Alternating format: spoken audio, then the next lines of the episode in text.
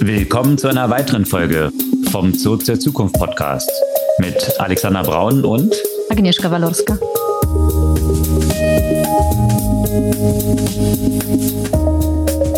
Was gab's Neues letzte Woche? Ach, ganz viel regulatorische Themen, die eigentlich so ganz spannend sind. Einerseits große Themen bei Google, aber auch äh, in anderen Bereichen wurde fleißig reguliert. Allerdings, und zwar auch bei einigen Hype-Topics rund um Scooter und Airbnb, da werden Daumenschrauben angelegt. Und was China angeht, da gab es trotz Regulierung eine große News, dass hier China jetzt an sehr leistungsfähige Mikroprozessoren gekommen ist, Huawei, und gleichzeitig auch Apple in China limitiert. Ja, erstens dürfen die Beamten nicht mehr iPhones nutzen. Und das ist nur wahrscheinlich der Anfang der Probleme von Apple, was ja auf die Aktien der Firma auch Auswirkung hat und womöglich den Start von iPhone 15 beeinträchtigen wird.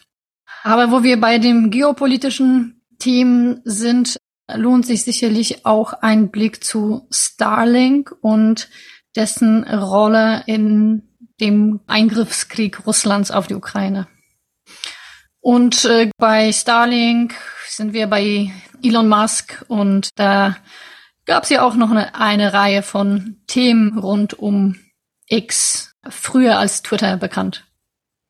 Ja, und früher als was anderes bekannt hat viel mit Medien natürlich auch zu tun. Da gibt es News rund um die Pausierung von Newsartikeln in Kanada und wie sich das auf Facebook ausgewirkt hat. Das ist ganz interessant und grundsätzlich natürlich auch alte Medien in Anführungsstrichen.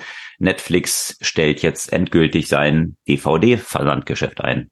Hm. Für alle, die wussten oder nicht wussten, dass es überhaupt noch existiert. Ja, und im ganzen Kontext von Regulierungsthemen hat natürlich auch die Automobilindustrie viel zu tun aktuell. Hier geht es um Self-Driving Cars. Da gab es eine interessante Studie von Swiss Re, Versicherungskontext. Wie sicher sind sie tatsächlich im Vergleich zu menschlichen Fahrerinnen und Fahrern? Und auch die Geschäftsmodelle rundherum um Daten und wie BMW das wiederum jetzt anpasst, was dort als Software as a Service verwendet wird oder eben auch nicht und was auch so die Privacy-Aspekte von solchen smarten Autos sind, die aktuell noch desaströs sind aufgrund einer Studie, die das gerade jetzt belegt hat. Und dann haben wir auch noch eine kleine Zombie-Apokalypse. Clubhouse ist zum Beispiel zurück. Und auch äh, WeWork hat Ankündigungen. Und bei Get Ear ist es wohl keine Zombie-Apokalypse, sondern Eher so Dead Cat Bouncing, würde man sagen, genau. in der Wall Street wahrscheinlich. Also Bouncing deswegen, weil sie jetzt nochmal 500 Millionen tatsächlich neues Funding bekommen haben, aber das zu einer desaströsen Anpassung der Bewertung. Da gibt es aber auch dann bessere News in diesem Umfeld dieser Lieferdienste Instacart. Da hatten wir auch schon von berichtet, wie viel hier tatsächlich aber die Werbung ausmacht im Unterschied zu dem tatsächlichen Liefern der Lebensmittel. Ja, und wo wir bei, bei Zombies oder Dead Cat Bouncing äh, sind, ich glaube, da darf man ja auch noch Neuigkeiten aus dem Kryptobereich erwähnen. Eine schockierend lange Haftstrafe von über 11.000 Jahren äh, wurde jetzt gegen einen Kryptobetrüger verhängt. Das scheint in der Türkei aber seit der Abschaffung der Todesstrafe 2004 nicht so unüblich zu sein, solche langen Strafen auszusprechen. Mal schauen, wie sich das für Sam Bankman-Fried so auswirkt, der jetzt in den USA ja wieder ins Gefängnis musste, nachdem er seine Auflagen verletzt hat. Ja, aber es gibt ja auch positive News und zwar aus Deutschland. Da gab es einen Exit in eine mehr als Milliardenhöhe und das passiert in Deutschland, muss man sagen, ja auch nicht alle Tage. Und ansonsten, wir bleiben bei den Empfehlungen von diversen AI-Tools und genau, da kommt auch eine Kleinigkeit am Ende. Bevor wir jetzt in die Themen im Detail einsteigen, für alle, die den Podcast noch nicht abonniert haben, ihr könnt uns sehr helfen mit der Verbreitung. Einfach auf den Folgen-Button klicken und euch dann auch automatisch daran erinnern, jeden Dienstag ganz früh am Morgen die neue Folge automatisch in eurem Newsfeed dann erscheint. Ja, steigen wir in die Themen ein. Gab es ein paar Paukenschläge, die hatten sich schon eine Weile angedeutet in vielen Hype-Segmenten, die sich so entwickelt hatten. Ein großes Hype-Segment waren ja diese ganzen Elektroscooter gewesen, die die Innenstädte überflutet haben. Und natürlich gab es dort viele Diskussionen drum. Hat es jetzt wirklich einen Impact, positiven Impact auf die innerstädtische Fortbewegung? Wird es tatsächlich den Autoverkehr reduzieren? Lauter solche Diskussionen und natürlich die typischen besitzstandswahrenden Themen auch und die Zumüllung der Städte und hat es auch einen positiven Impact, weil die Scooters ja selber Batterien verbaut haben und was ist der Lifecycle von denen? Also da sind natürlich hitzige Diskussionen geführt worden. In Paris wurde das dann immer weiter reduziert. Dort hat man ja zunächst gestartet, dass man gesagt hat, jetzt dürfen nur noch einige wenige Scooteranbieter dort unterwegs sein. Die mussten an einer Ausschreibung teilnehmen.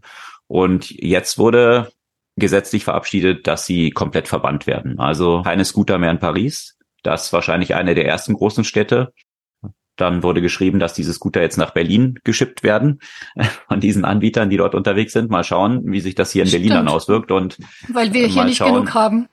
Wir werden sehen, wie sich auch hier die Regulierung dann verändert, weil sicherlich ist es auch kritisch. Ich weiß nicht, mit der aktuellen Regierung, CDU gesteuert, die sind ja da wahrscheinlich einerseits eher offen, andererseits aber auch so autoverteidigend unterwegs. Also keine Ahnung, wird, sich wird sich zeigen, wie sich das grundsätzlich so auswirkt. Aber das ist nicht das einzige Hype-Thema, was jetzt von Regulatoren Handschellen angelegt bekommt. Das andere ist Airbnb. Natürlich ein ähnlich umstrittenes Thema. Zunächst mit der positiven Idee gestartet, dass wenn Leute verreist sind oder ein extra Zimmer haben, dass die Grundidee, diese zur Verfügung stellen können, aber in Konsequenz natürlich dazu geführt hat, dass es ein Riesengeschäft wurde und viele Innenstädte von lauter Airbnb-Apartments belegt sind und das natürlich vor dem Hintergrund des eh schon angespannten Mietmarktes hier zu großen Diskussionen in allen größeren Städten geführt hat. Und jetzt ist tatsächlich in New York eine Regulierung verabschiedet worden und auch schon seit dem 5. September gültig die nahezu an ein komplettes Verbot von Airbnbs heranreicht. Und zwar ist die Regulierung so eng gefasst, dass jetzt sämtliche Vermietungen mit einer Laufzeit unter 30 Tagen genehmigungspflichtig sind. Aber die Bedingungen, die für diese Zulassung erfüllt sein müssen, sind noch wesentlich restriktiver, als sie jetzt hier in Berlin sind. Sie erfordern darüber hinaus nämlich auch noch, dass gleichzeitig der Host im Apartment anwesend sein muss. Das heißt, diesem klassischen Startpunkt von Airbnb angelehnt, ich habe ein extra Zimmer und das vermiete ich jetzt halt noch. Und eine weitere Limitierung ist, es dürfen maximal zwei Gäste nur aufgenommen werden. Mhm. Also das äh, gibt schon einen großen Dämpfer und man geht davon aus, dass hier ein Großteil der Airbnb-Rentals in New York verschwinden werden. Also 70 Prozent ist hier so die Vermutung, 70 Prozent dieser Listings nicht überleben werden. Und das wiederum aber eigentlich von der Umsatzperspektive einen nur sehr überschaubaren Impact auf Airbnb haben wird, weil New York, so wichtig diese Stadt auch ist, nur ein Prozent der 22er Umsätze von Airbnb tatsächlich ausmacht. Aber es ist natürlich ein wichtiges Zeichen, ja, so eine, ja, so eine große solange Stadt, das kein Präzedenz wird, ne? Weil wenn andere Städte das halt übernehmen, aber auf der anderen Seite natürlich ist das in großen Städten ist das Thema ja besonders brisant. Von daher ich war, ich finde da so ein bisschen, ich bin da so ein bisschen zwiegespalten, wo mein klassischer Use Case ja auch schon mal war. Gerade in der Zeit, wo ich länger nicht in Berlin war, die Wohnung halt zu vermieten. Und das hat ja. eigentlich nichts damit zu tun, dass wirklich diese Immobilie dann quasi zu solchen Zwecken missbraucht wurde. Ne? Also das, das würde für mich eher wirklich Sinn ergeben, wenn ich nicht da bin. Ja, ich finde es auch problematisch. Das ist diese typische Pendelbewegung, die man irgendwie hat, mhm. von zunächst mal kommen neue Angebote auf den Markt die Regulierung existiert noch nicht für diese Angebote und dann schwingt es, läuft es komplett aus dem Ruder, wie es sowohl bei den Scootern als auch bei den Airbnb Rentals erfolgt ist und man verstehen kann, weswegen das auch durchaus problematisch ist dann für eine Stadt. Gleichzeitig muss man sich aber auch überlegen, also auch bei Scootern, ja, da, wenn sich die Leute beschweren, die Scooter stehen halt überall rum. Letztendlich sind die, sind das ja auch Verkehrsteilnehmer. Autos stehen auch überall rum und belegen sehr viel Platz in der Stadt. Ob jetzt eine Person in einem Auto rumfährt, warum sollte diese Person, die im Auto rumfährt, jetzt mehr Rechte und mehr Platz beanspruchen dürfen, als es jetzt jemand, der mit dem Scooter rumfährt, tut? Also letztendlich gibt's da ja keine Argumentation dafür. Letztendlich mhm. geht es darum, Bewohnerinnen und Bewohner der Stadt irgendwie mobil zu halten und zu befördern. Und das ist dann jetzt natürlich so eine gradierte Pushback-Bewegung, dass man sagt, nee, nee, ich will jetzt eigentlich diese Veränderung auch nicht haben das müsste man wahrscheinlich hier auch in so einem ganz städtischen Mobilitätskonzept dann auch denken, wie das tatsächlich dann funktionieren kann. Und auch bei, mhm. bei Airbnb, gerade wie du es beschrieben hast, das ist ja der klassische Use Case. Ich bin verreist, die Wohnung steht ja leer in der Zeit. Ja, also eben. Damit und, und wird ja niemanden, belegen, ja? genau, damit wird ja niemanden, also. damit wird ja mhm. niemanden der Raum weggenommen. Also, eben. dass es dann exklusiv für Airbnb ist, ist natürlich eine andere Fragestellung, genau. die durchaus problematisch mhm. ist, kann ich nachvollziehen. Mhm. Aber das schränkt es ja wiederum zu stark in diese Richtung ein. Und wo sich dann wiederum die Frage stellt, ob dann, wenn dieses Thema zu sehr in die eine Richtung eskaliert, dann letztendlich auch Lobbyverbände, also die Hotellobby wird ja auch ziemlich stark sein. Ich ja, wäre nicht überrascht, wenn natürlich gerade in New York die Hotels auch ein starkes Interesse daran haben, mhm. dass Airbnb hier zurückgedrängt wird. Und das finde ich dann eben dieses Reg Regulatory Capture, was dann irgendwie stattfindet, finde ich dann eben auch problematisch. Und dann zwei Personen und zwei Personen, also das heißt, als Familie mit zwei Kindern kann ich nicht in Airbnb mieten, oder was? oder bezieht sich das Nein. auf erwachsene Personen? also, das ist dann ja auch wieder eigentlich unlogisch, weil eigentlich hat man lieber als Host vielleicht eine Familie mit Kindern, äh, statt irgendwelche Partygänge. ja. ja, das hier der Pushback, den wir in zwei sehr hypegetriebene Industrien es gerade sehen. Mal schauen, was mhm. das für viele Hosts dann bedeutet, die natürlich spezifisch dafür zum Teil auch Apartments gekauft haben oder gemietet haben mhm. in New York, um die dann unter zu vermieten. Da werden jetzt viele Geschäftsmodelle vor dem Kollaps dort stehen und mal schauen. Ich bin gespannt, wie viele Wohnungen jetzt dann tatsächlich auf den Markt kommen werden als Konsequenz davon. Schauen wir mal. Kommt ja auch so ein bisschen darauf an, wie gut die Regulierung ist. Das heißt, inwiefern zum Beispiel die Leute ja auch Möglichkeit haben, über andere Kanäle die Wohnung auch kurzfristig unterzuvermieten, inwiefern das gezielt irgendwie in Richtung Airbnb geht, inwiefern es da potenziell Konkurrenten gibt, die da irgendwelche Schlupflöcher sehen, das kann man wahrscheinlich jetzt noch gar nicht absehen. Es zielt jetzt nicht nur auf Airbnb, sondern grundsätzlich mhm. eben Wohnungen, die mhm. auf diese Weise vermietet werden. Also auch andere Plattformen, die dann da unterwegs sind, gibt's ja auch kleinere. Die sind dort genauso von betroffen, aber klar, es wird auch hier wahrscheinlich wiederum so wie in Berlin dann mit irgendwie Mietpreisbindung und möblierten mhm. Zimmern mhm. und ja, ähm, eben. mal schauen, welche Umwege man hier wiederum findet. Aber zunächst mal ist es wahrscheinlich schon ein ziemlicher Dämpfer. Ein anderes Unternehmen, was auch paar regulatorische Dämpfer äh, abbekommt, und zwar Google. Da gibt's nämlich hier auch zwei äh, große Verfahren, wo wir bei dem Thema Regulierung sind. Die werden das also es ist schwer auch abzuschätzen, welche Konsequenzen das am Ende fürs Unternehmen haben wird. Wir haben ja auch schon das Thema in USA, also USA versus Google oder versus Alphabet, die ganzen Namen, die sich geändert haben, ja angesprochen. Da geht es ja um den hohen Marktanteil, um die Monopolstellung von Google. Ja, der Prozess geht ja quasi jetzt so äh, langsam los und äh, soll in den nächsten Wochen vor sich, äh, vor sich hingehen. Das werden wir natürlich die ganze Zeit betrachten. Es, die Aufmerksamkeit ist natürlich groß. Und interessanterweise gleichzeitig kommt auch eine sehr ähnliche Klage aus äh, Großbritannien. Und äh, zwar, das finde ich ja auch, auch ganz interessant, weil das bezieht sich auch auf die Vormachtstellung von Google, aber es wird irgendwie anders argumentiert. Und zwar wird die Klage im Namen der Verbraucher in Großbritannien erhoben. Und zwar wird behauptet, dass dadurch, dass Google das Wettbewerbsrecht verletzt hat, sind die Lebenshaltungskosten für, für die britischen Verbraucher erhöht worden. Und darauf bezieht sich so die Sommerklage. Und es wird eine Entschädigung von geschätzt 7,3 Milliarden Pfund für in etwa 65 Millionen britischer Nutzer über 16 Jahren gefordert. Also 100 Pfund pro Person. Und wie ist es daran geknüpft? Also wo man, woran macht man es fest, dass sich das auf die Erhöhung der Lebenskosten ausgewirkt haben könnte? Ja, aufgrund dieser Vollmachtstellung in dem äh, in dem Suchbereich und dadurch, dass dass da einfach weniger Wettbewerb stattgefunden hat, haben die Leute quasi teure Sachen gekauft. Okay. Dass Google da die eigenen Angebote pusht, statt die konkurrenzfähigsten nach oben zu stellen, im Zweifel. Mm, ja, das, das würde ich jetzt noch nicht sagen. Also diese so detailliert, ich muss sagen, ich versuche das noch so ein bisschen hm. genau zu verstehen, wie äh, genau das gemeint ist, aber eben dadurch, dass diese Suchmaschinenwerbung von Google halt dominiert ist. Gibt's ja quasi weniger, weniger Auswahlmöglichkeit und die Preise gehen insgesamt nach oben. Also es bezieht ja, sich schon okay. auf dieses ganze Thema Werbung und das ist dann Verstehe. eben, genau. Ja. Und indem die Werbepreise dann natürlich auch Kosten der Unternehmen sind, werden sie auch Teile ja. der Produktkosten und dementsprechend die Konsumenten am Ende diese, diesen Markup dann bezahlen. Mhm. Okay.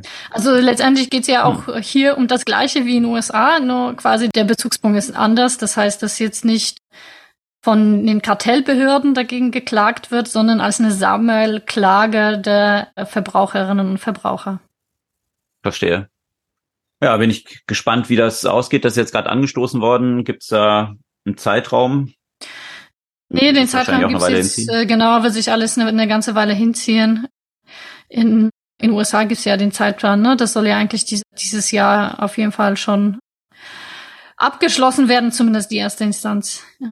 Hm. Das ist eben auch immer das Interessante mit diesen Regulierungen. Gerade in diesem Tech-Umfeld sind die Themen ja so schnelllebig und äh, die Gerichtsverfahren dann wiederum sehr langwierig. Also was dazu passt, ist auch noch, dass Microsoft jetzt bekannt gegeben hat, dass sie Teams jetzt aufsplitten, dass es eben nicht mehr gebundelt ist. Mhm. Also das wiederum gebunden eigentlich an eine Beschwerde, die von Slack wohlgemerkt 2020 schon erhoben mhm. wurde. Und jetzt drei Jahre später ist das Thema eigentlich für Slack mehr oder weniger durch, weil Teams dort den Markt schon erobert hat, indem es eben ja, gebundelt ja. wurde mit den Microsoft-Produkten. Und jetzt, nachdem eigentlich der Sieg erklärt ist, kann man sagen, okay, jetzt unbundelt man's. Das ist gerade so das Challenge natürlich in diesem Tech-Umfeld und Regulierung dann. Ja. ja, aber das ist leider gerade bei den ganzen Verfahren, also ich meine, man muss ja gar nicht so groß, groß denken, wenn man sich jetzt vorstellt, man ist ein kleiner Dienstleister für einen großen Corporate derjenige, der die größere wirtschaftliche Macht hat und der gegen den geklagt wird, hat im Zweifel die besseren Karten, weil im Zweifel arbeitet sich der andere währenddessen ab und eben der, der große Player kann es halt erstmal aussitzen. Und auch wenn es am Ende vielleicht doch irgendwelche Konsequenzen für ihn hat, sind sie im Verhältnis einfach viel geringer als, als für den kleineren Player. War ja bei Microsoft ja auch nicht das erste Mal der Fall. Und das scheint ja auch die dominante Strategie von Trump und Elon Musk zu sein, mhm. dass man sich einfach viele Klagen einhandelt und sämtlichen Verpflichtungen eigentlich nicht nachkommt, bis hin zum Mieter einfach nicht zahlen und dann mhm. mal schaut, was passiert. Und äh, das kann sich dann in die Länge ziehen und für die Klagenden natürlich auch sehr teuer werden. Aber äh, zu dem Thema kommen wir später noch. Äh, zunächst aber noch andere Regulierungen und die mhm. Komplexität, die damit wiederum verbunden ist. Und hier haben die USA ja versucht, China auszubremsen, indem sie Chiplieferungen nach China unter Embargo gestellt haben. Also da hatten wir auch schon mehrfach von berichtet. Geht natürlich hier um dieses Wettrennen rund um AI und Nvidia, die hier diese Chips nicht liefern dürfen. Aber Nvidia ist ja nicht der einzige Player, sondern auch Qualcomm, ein großes Chip-Unternehmen aus den USA, das hauptsächlich für den Mobil-Smartphone-Bereich Chips herstellt und die entsprechend auch von diesem Embargo betroffen sind. Und da gab es einen Paukenschlag jetzt aus China, der für ziemliche Erschütterung gesorgt hat. Und zwar hat Huawei, eines der Unternehmen, die ja wahrscheinlich so als erste überhaupt, als die ganze Diskussion um chinesische Technologie und in, inwiefern sie auch in westlichen Welten gerade im Telefonsektor integriert ist. Huawei war ja so das erste Unternehmen schon vor Jahren, was dann an den Pranger gestellt wurde und outgelistet wurde. Die haben jetzt bekannt gegeben, ein neues Smartphone, was auf einer 7 Nanometer Technologie von Chips, also der neuesten Generation quasi basiert, die wohl in China hergestellt worden sind. Und das war schon ziemlich überraschend, weil bisher China nicht über die Kompetenz verfügte, tatsächlich solche Chips herzustellen. Und da hat man sich jetzt die Frage gestellt. Wo kommen die Kompetenzen auf einmal wo her? Wo kommen die her? genau. Und dann ging natürlich gleich ein Fingerzeigen los zwischen unterschiedlichen koreanischen Unternehmen, die über diese Technologie verfügen. Und jetzt hat tatsächlich die US-Regierung das an sich gezogen und gesagt, sie wollen es jetzt genau analysieren und die Huawei für uns auseinandernehmen, um rauszufinden, wo könnten diese Chips herkommen. Weil das natürlich diesen ganzen Ban und versuchen China auszubremsen, zuwiderläuft. China auszubremsen könnte aber natürlich auch in die andere Richtung funktionieren. Und das versuchte China jetzt auch vergangene Woche auszuspielen. Und zwar mit dem Hebel von dem wir auch schon häufig berichtet hatten, dass der natürlich früher oder später auch mal anstehen könnte, womit man den mhm. USA auch schaden kann. Das wichtigste Unternehmen der Welt und wahrscheinlich der USA sowieso, auf jeden Fall das größte von der Bewertung, wertvollste Unternehmen der Welt an der Börse, Apple. Und da hat China jetzt die Daumenschrauben nochmal weiter angezogen. Es wurde ja schon mal gesagt, dass Regierungsmitarbeiter Smartphones von Apple, also iPhones, nicht nutzen dürfen. Im beruflichen Kontext und im Idealfall natürlich dann auch nicht zu Hause, weil sich dieser Nutzungskontext ja auch häufig überschneidet.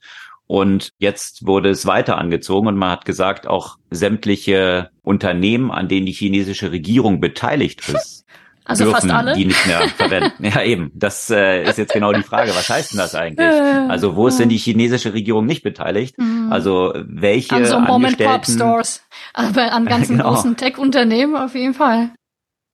Genau, also da stellt sich jetzt eben die Frage, was bedeutet das für Apple konkret? Und da die Frage nicht so ganz klar geklärt ist, hat es auch dazu geführt, dass Apple um sechs Prozent eingebrochen ist in zwei Tagen in Folge. Und ja, das bedeutet ja über 200 Milliarden Wertverlust bei der Größe mhm. des Unternehmens. Und das ist für Apple natürlich gerade eine Unzeit, zu der diese News kommen, weil sie ja eh schon von rückläufigen Umsätzen betroffen sind. Bisher das natürlich immer noch mit den weiter steigenden Gewinnen wettmachen konnten. Hm. Und jetzt steht ja gerade das neue Event an in ein paar Tagen, wo Eben, das neue iPhone da auch vorgestellt werden soll. Unter anderem, Im, ne? Also da ja, sollten genau. ja auch noch also ein paar und, andere Geräte vorgestellt werden. Ja, und weil die Brille sich ja bisher jetzt äh, auch noch nicht so krass gelohnt hat, ist, glaube ich, die Lage war schon lange nicht so schwer für, für Apple. Ja, mal schauen, wie diese Brille, wenn sie dann irgendwann kommt, da gibt's ja auch noch, äh, bis sie dann wirklich im Markt kommen soll, im nächsten Jahr irgendwann, da hat's ja auch schon Verzögerungen gegeben. Den großen Impact wird es wahrscheinlich noch nicht haben. Also Apple braucht dort dringend Felder, in denen sie wachsen können.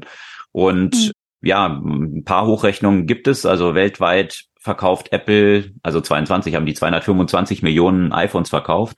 20 Prozent davon etwa in China. Also hm. kommen wir so bei grob 40 Millionen iPhones in China an. Und es gibt Hochrechnungen von der Bank of America, die sagen, dass von diesem Bann der chinesischen Regierung etwa 20 Millionen, also das wären ja dann 50 Prozent der in China verkauften iPhones betroffen sein könnten, was hm. wiederum dann etwa 10 Prozent der gesamten weltweit verkauften iPhones ausmacht. Also sicherlich jetzt nicht eine allzu kleine Nummer.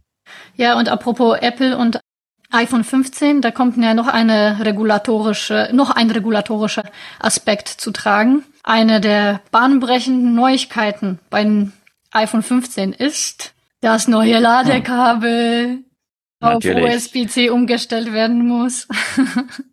was, wie ich gelernt habe, hauptsächlich von einer Person aus Malta vorangetrieben wurde, diese ganze Ach, Regulierung. Okay. Da ist ein Artikel auch können wir ja gerne in Show Notes auch teilen, dazu erschienen, wie ein mhm. Parlamentarier aus Malta anscheinend dieses Thema maßgeblich vorangetrieben hat. Okay, der hat ja, scheint einen ordentlichen Beef mit, mit Lightning zu haben. ja, äh, aber wo wir bei den geopolitischen Themen sind, ähm, da darf man ja auch nicht äh, Elon Musk diese Woche vergessen. Es äh, kam ja oder kommt jetzt gerade eine neue Biografie von Musk von Roger Isaacson, einer, der schon einige Biografien der Tech-Größen äh, geschrieben hat. Und auch die über Steve Jobs, ne? Die genau, genau. Steve bekannteste Jobs wahrscheinlich. Hm. Also durchaus ein sehr renommierter Tech-Founder-Biograf. Und dort wird skizziert, welche Rolle Starlink und Elon Musk in dem Krieg Russlands gegen die Ukraine äh, gespielt hat. Und zwar hat Elon Musk, falls ihr euch äh, erinnert habt, auch ganz am Anfang die Unterstützung für die Ukraine zugesichert, dabei das äh, Internet am Laufen zu halten und durch eben Starlink ähm, hat äh, dafür äh, ursprünglich hier auch kein Geld verlangen wollen. Darauf haben sich dann die Ukrainer, auch die ukrainische Staat, ukrainische Streitkräfte verlassen. Und Starlink wurde dann nicht nur zur Kommunikation eingesetzt, äh, sondern hat auch äh, Drohneneinsätze ermöglicht. Und dann hat plötzlich Starlink den Zugang quasi abgedreht weswegen ein der Drohnenangriffe nicht gelungen ist, weil die Dinge auf einmal nicht mehr steuerbar waren.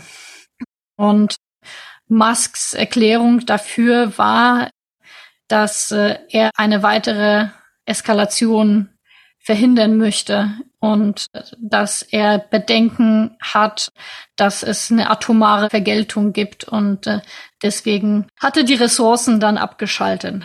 Ja, ich meine, dieses Thema ist ja schon ein paar Mal durch die Medien gelaufen und die Kritik auch an Elon Musk dort in diesem Umfeld. Ein Artikel, auf den wir ich glaube, in der vorletzten Podcast-Folge auch hingewiesen hatten, so ein längeres Profil, was auch schon über Elon Musk erschienen war, wo es mhm. maßgeblich auch um dieses Thema wiederum ging und die okay. Verquickung eben privater wirtschaftlicher Interessen ja. mit den politischen Interessen an plötzlich. Also, dass ein mhm. privater wirtschaftlicher Player so eine Macht haben kann. In diesem Profil war dann auch rausgekommen, dass die US-Regierung hier natürlich in der Unterstützung der Ukraine ihre eigene strategischen Feststellungen Klar. und Maßnahmen ergriffen hat und dann plötzlich rauskam, dass Trump sie anrief, nicht Trump, dass Elon Musk sie anrief und äh, zwischen den Zeilen fallen ließ, dass er gerade mit Putin gesprochen hätte, was natürlich die Alarmglocken in der US-Regierung hat schrillen lassen, dass jetzt einfach hier ein privater Akteur hier direkt mit Putin spricht und das natürlich durchaus diese Auswirkung haben könnte, wenn hm. Putin irgendwie sagt, ja, Starlink übrigens sollst du mal abschalten. Also das ist ja mittlerweile dann schon kritische Infrastruktur, die einen hohen geopolitischen und geostrategischen Wert hat, dass hier einzelne Personen dann so einen Einfluss ausüben können. Und das ist natürlich die Schwierigkeit. Also kann man sich klar auf die Seite stellen und sagen, ja, könnte das dann eskalieren? Who knows? Also da muss mhm. jeder seine eigenen Schlüsse ziehen. Bloß, dass hier ganze Länder dann ausgehebelt werden können eigentlich in ihrer Politik durch einzelne Player, die so eine hohe wirtschaftliche Macht und Zugang zu solchen Technologien dann ermöglichen können. Das ist natürlich eine ganz neue Konstellation, die wir hier haben. Hm, auf jeden Fall, ja.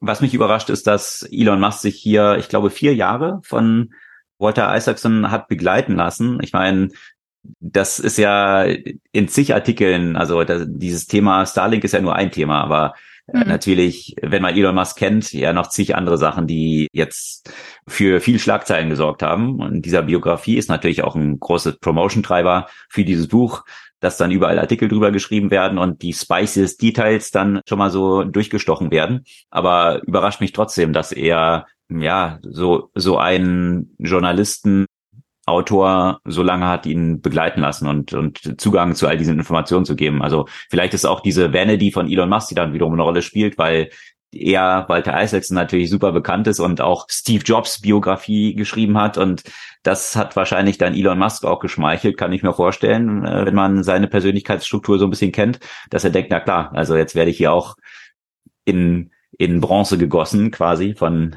Walter Isaacson und den lasse ich dann da an mich ran passt jetzt zu einem psychologischen Profil eines Narzissten. mhm. Und ich denke, für ihn ist es ja eh ne, relativ egal, wie man über ihn spricht und was man zu ihm sagt. Hauptsache, der liest häufig genug seinen Namen.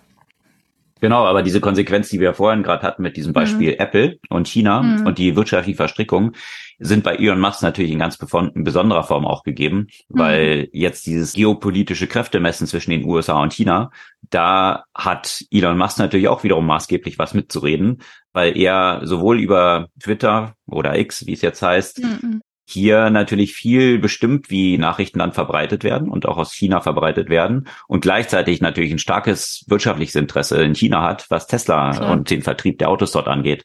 Also ja. sehr schwierige wirtschaftlich-politische Verstrickungen, die hier so existieren. Ja, und zwar nicht nur in die Länder China und Russland, sondern eine gewisse geopolitische Verstrickung einer anderen Art gibt's ja auch nach Saudi-Arabien, was Twitter beziehungsweise X Potenzial auch Banklizenz kosten kann.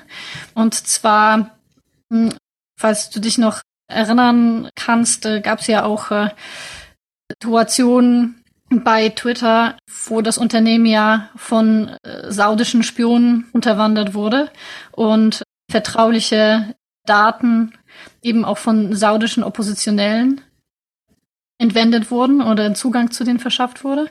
Und äh, tatsächlich als Mitarbeitende damals, ne? Noch genau. vor Elons Übernahme. Also das genau, datiert genau. tatsächlich schon vor Elons Zeit bei Twitter. Äh, ja, auf jeden Fall. Aber natürlich ist er ja für die Legacy auch äh, zuständig und eben ja. wird in einem äh, Brief dafür plädiert, dass diese Art von Cybersecurity, Unzulänglichkeiten, die sowas halt möglich gemacht haben und die Konsequenz, die Menschenrechtsverletzung, eigentlich so einem Unternehmen, ein Unternehmen als ungeeignet darstellt, um eben Banklizenzen zu besitzen.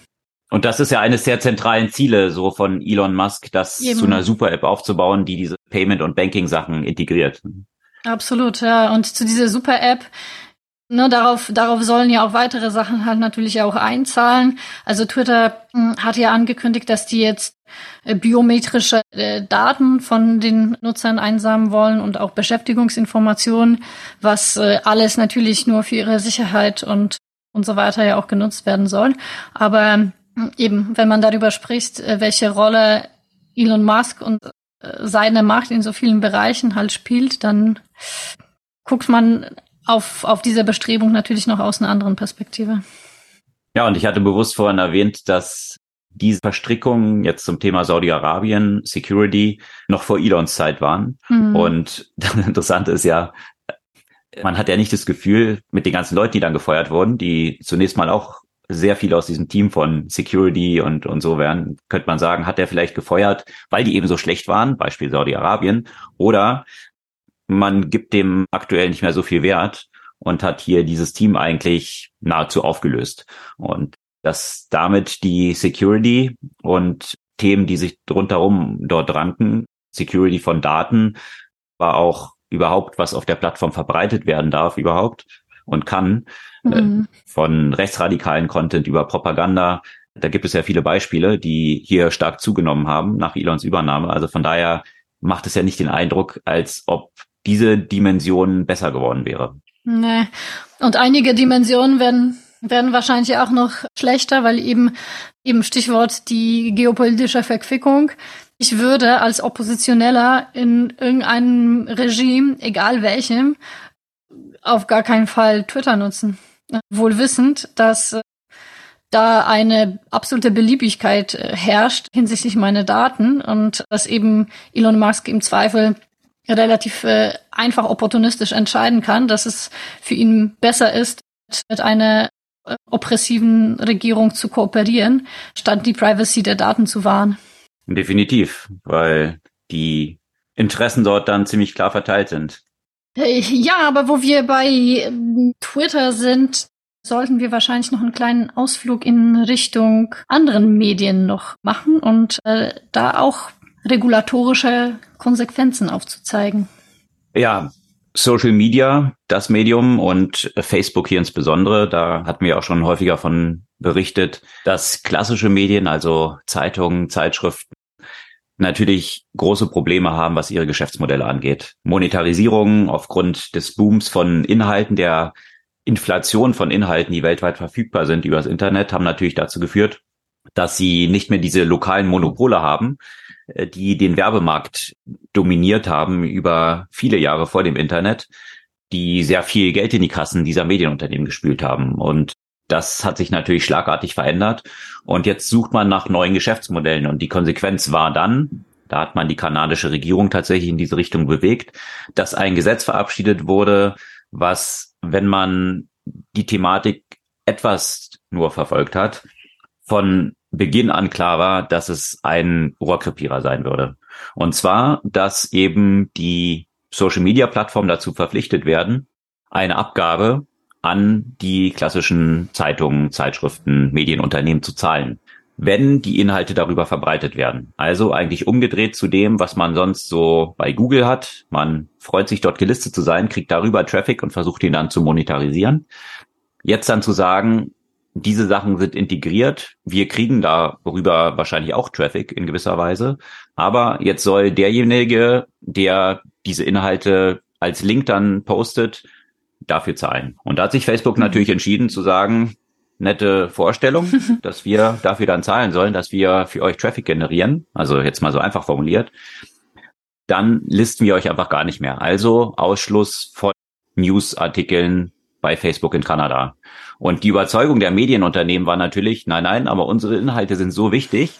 Also von daher, wenn die dann nicht mehr drauf sind, dann wird es zu eurem Schaden sein. Und der wurde natürlich auch ziemlich instrumentalisiert tatsächlich, weil es gab ja große Feuer in Kanada und da sind verschiedene Artikel dann erschienen, die gesagt haben, gerade diese Nichtverbreitung von Inhalten über Facebook hat in Konsequenz dazu geführt, dass viele Menschen in Kanada sich in Gefahr begeben haben, weil sie nicht mehr gut informiert waren, weil sie nicht mehr up-to-date waren, wo jetzt tatsächlich diese Feuer sich ausbreiten und hier Social Media natürlich ein zentraler Kanal war. Also hier auch der Druck dann wiederum auf Facebook, die Benachrichtigung der Menschen funktioniert nicht mehr richtig. Jetzt hat sich aber aus einer anderen Perspektive eine interessante Statistik ergeben. Vergangene Woche wurde die veröffentlicht, die mal die Zahlen analysiert hat. Wie hat sich es wirklich denn auch auf den Traffic von Facebook ausgewirkt? Und das Resultat ist gar nicht. Gar nicht. Null. Das heißt, dass die Nachrichtenartikel jetzt nicht mehr auf Facebook verfügbar sind, hat für Facebook überhaupt keinen Traffic Impact gehabt. Was natürlich in Konsequenz bedeutet, warum sollte Facebook dann an irgendein Nachrichtenunternehmen mhm. Geld zahlen, jetzt rein wirtschaftlich betrachtet, ja, gar nicht die Informations Funktionen, die vielleicht auch eine mhm. soziale Verantwortung, wie auch immer, all diese Themen, die man da mhm. natürlich subsumieren kann, die einfach mal ausgeklammert, sondern nur aus wirtschaftlicher Optimierung macht es jetzt liegen die Daten auf dem Tisch für Facebook überhaupt keinen Sinn, Nachrichtenartikel dort zu featuren. Und wie das ist es umgekehrt? Hat es hat es dann Auswirkungen gehabt auf das Traffic bei den Nachrichtenmedien? Das war in dieser Analyse jetzt nicht beinhaltet. Es gibt aber ja schon Parallelen zu ähnlichen Anstrengungen, die es zum Beispiel mal in Spanien gegeben hatte, wo man versucht hatte, ein ähnlich mhm. Gesetz auf den Weg zu bringen. Ja, wobei in Australien ist man davor ja dann noch eingeknickt und Stimmt, hat dieses ja. Gesetz mhm. dann eben nicht verabschiedet. In Spanien war das mal zwischenzeitlich der Fall, bis dann die Medienunternehmen selber eingeknickt sind, weil sie gemerkt mhm. haben, dass ihr Traffic maßgeblich zurückgegangen ist. Mhm. Die Konsequenz dort war aber hauptsächlich in Bereichen von kleineren Medienunternehmen, also kleineren Zeitungen und Zeitschriften, weil vergleichbar große, wie jetzt in Deutschland zum Beispiel die Bild oder so, die wird von vielen Leuten eben auch direkt angesteuert und kriegt auch viele Erwähnungen woanders, sodass der Traffic hier nicht so maßgeblich negativ beeinflusst war. Es hat sich eher dargestellt, dass dann viele Leute, die sonst kleinere Medien besucht haben, dann einfach nur zu denen navigiert sind, die sie eh schon kennen. Also von daher hat es einen negativen Effekt auf die Pluralität der Medien eigentlich gehabt, wobei die größeren nicht so stark drunter gelitten haben. Und ich kann mir vorstellen, dass der Effekt in Kanada wahrscheinlich ein ähnlicher sein wird. Hm. Ja, also mal schauen, das ist wiederum, da sind wir beim Thema Regulatorik. Wenn Regulatorik geschaffen wird vor dem Hintergrund, was man glaubt, was also schließt man Messer scharf, das nicht sein kann, was nicht sein darf. Also so aus dieser Perspektive, ohne sich wirklich damit zu beschäftigen, was die tatsächlichen Konsequenzen sind und ob so ein Gesetz, wie es in Kanada ist, nicht komplett unsinnig ist. Ja, und negative Konsequenzen in vielerlei anderer Hinsicht hat. Ne? Also, gerade wenn diese Qualitätsmedien nicht mehr, das haben, darüber haben wir ja gesprochen, als wir über die Einführung dieses Gesetzes überhaupt gesprochen haben, dass das Potenzial für Desinformation da einfach auch, auch groß ist, weil die verlässlichen Quellen fehlen und stattdessen im Zweifel sich alles andere äh, stärker verbreitet, was äh, nicht zu den klassischen Medien gehört und äh, häufig auch nicht den gleichen Qualitätsmerkmalen entspricht. Absolut.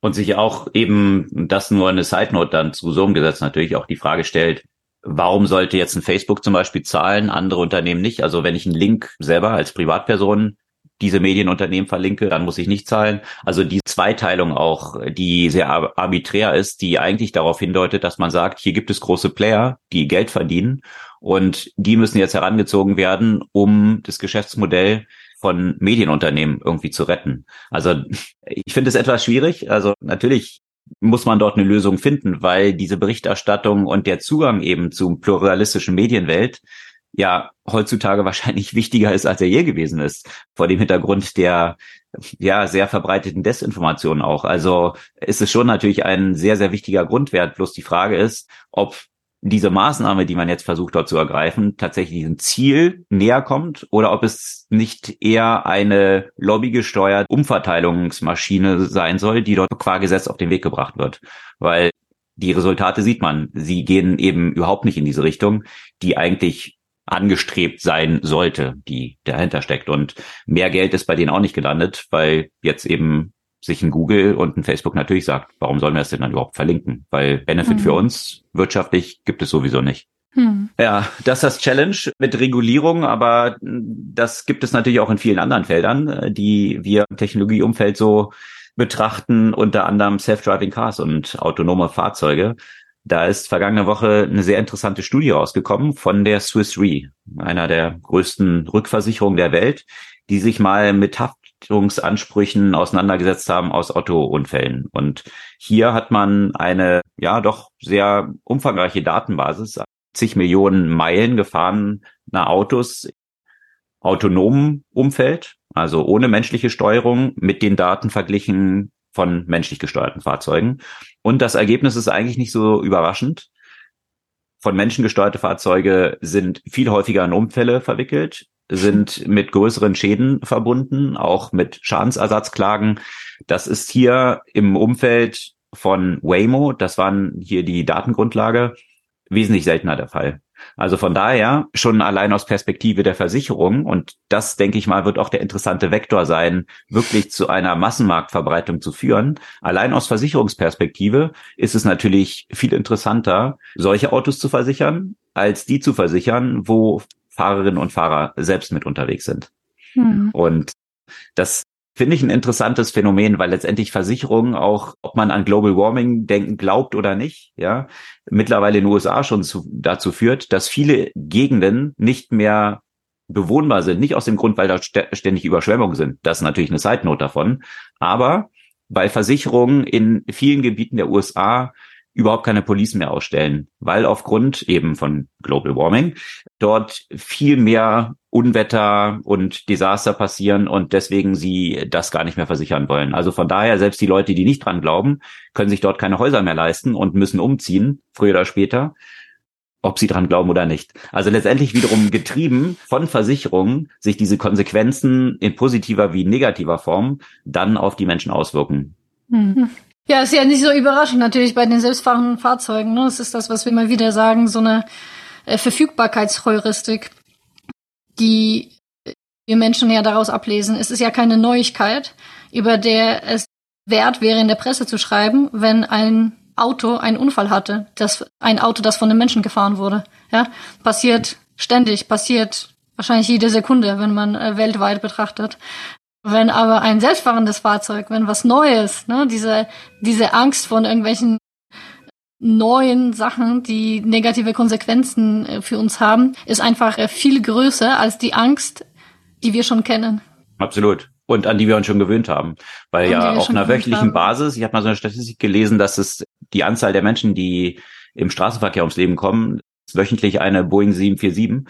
Das mhm. ist in etwa so, also wenn jede Woche eine Boeing 747 abstürzen würde, wäre sofort die Luftfahrt stillgelegt. Ja? Mhm. Bei Autos hat man sich halt mittlerweile dran gewöhnt, das ist halt so und die sind etabliert. Und jetzt was Neues, dann wird jeder einzelne Fall natürlich rausgekramt.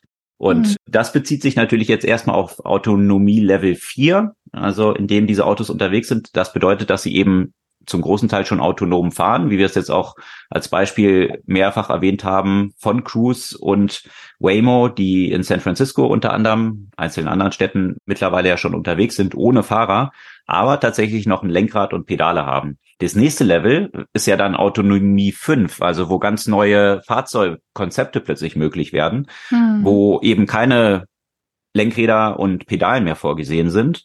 Und da gab es vergangene Woche auch eine interessante News und hat GM bekannt gegeben. Die sind ja wiederum der Owner von Cruise, also einen dieser Player, die dort schon auch in San Francisco unterwegs sind, dass sie nur Tage von der regulatorischen Zustimmung entfernt sind, mit der Massenproduktion eines vollautonomen Fahrzeugs zu beginnen. Da hat das Unternehmen das ja auch schon vor einer ganzen Weile mal vorgestellt, ihr Modell, was sie dort auf den Weg bringen wollen. Anscheinend wollen sie jetzt hier den nächsten Schritt gehen und tatsächlich in die Massenproduktion dieser Level 5 vollautonomen Fahrzeuge einsteigen. Mhm.